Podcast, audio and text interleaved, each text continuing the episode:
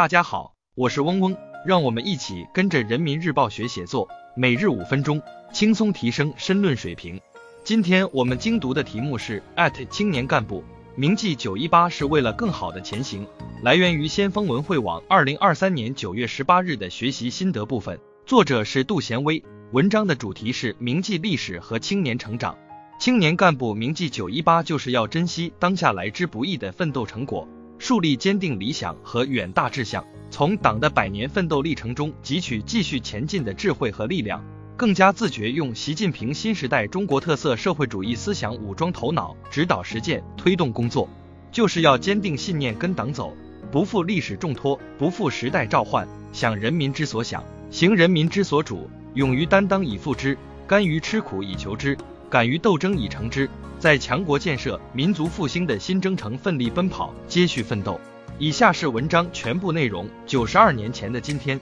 日本军国主义悍然发动九一八事变，中国人民就在白山黑水间奋起抵抗。九一八事变成为中国人民抗日战争的起点。当刺耳轰鸣的防空警报再次响起，无数中华儿女心口上的伤疤隐隐作痛，国殇英荣犹在眼前。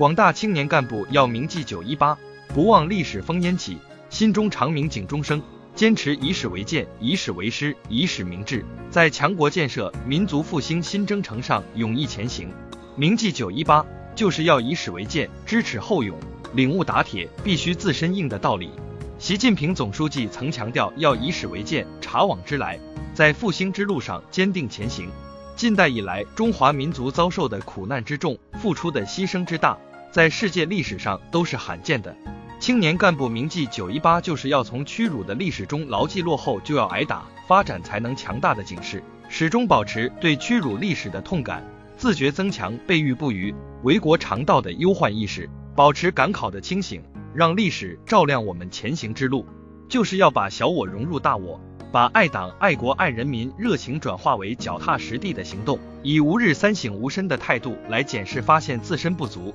对现实与未来进行冷静思考，激发自强不息、攻坚克难的勇气，把练本领作为立世之要，主动到高质量发展一线蹲苗历练，做到知耻而后勇，知不足而奋进。铭记九一八，就是要以史为师，成绩先烈，坚定革命理想高于天的信仰。习近平总书记曾在多个场合反复强调，历史是最好的教科书，在民族存亡的危急关头。中国共产党率先发出了抗日号召，积极领导东北抗日武装力量，无数英雄儿女顽强斗争，舍身赴死，谱写了一曲曲可歌可泣、荡气回肠的壮丽诗篇。青年干部铭记九一八，就是要深刻认识党在抗日战争中的中流砥柱作用，牢记革命先辈为中国革命事业做出的巨大牺牲与贡献，从历史中得到启迪，得到定力，把红色基因一代代传下去。就是要讲好党的故事、革命的故事、英雄的故事，成绩先烈的革命遗志，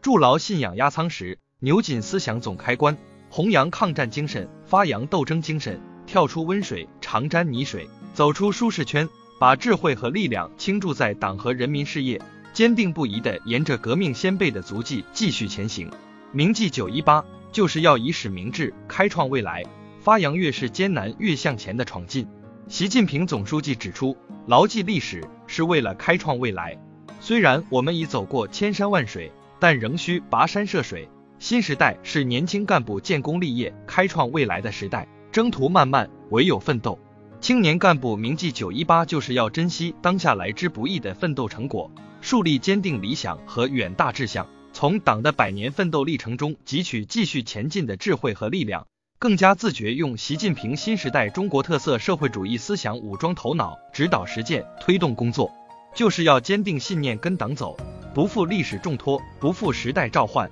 想人民之所想，行人民之所主，多到困难多、意见集中、工作局面难打开的地方，勇于担当以负之，甘于吃苦以求之，敢于斗争以成之，在强国建设、民族复兴的新征程奋力奔跑，接续奋斗。以下是文章结构分析和好词好句积累部分，大家自行截图即可。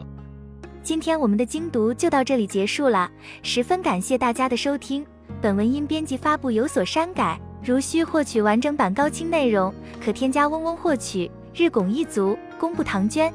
希望大家继续坚持学习，你我终将拥有美好的未来，加油哦！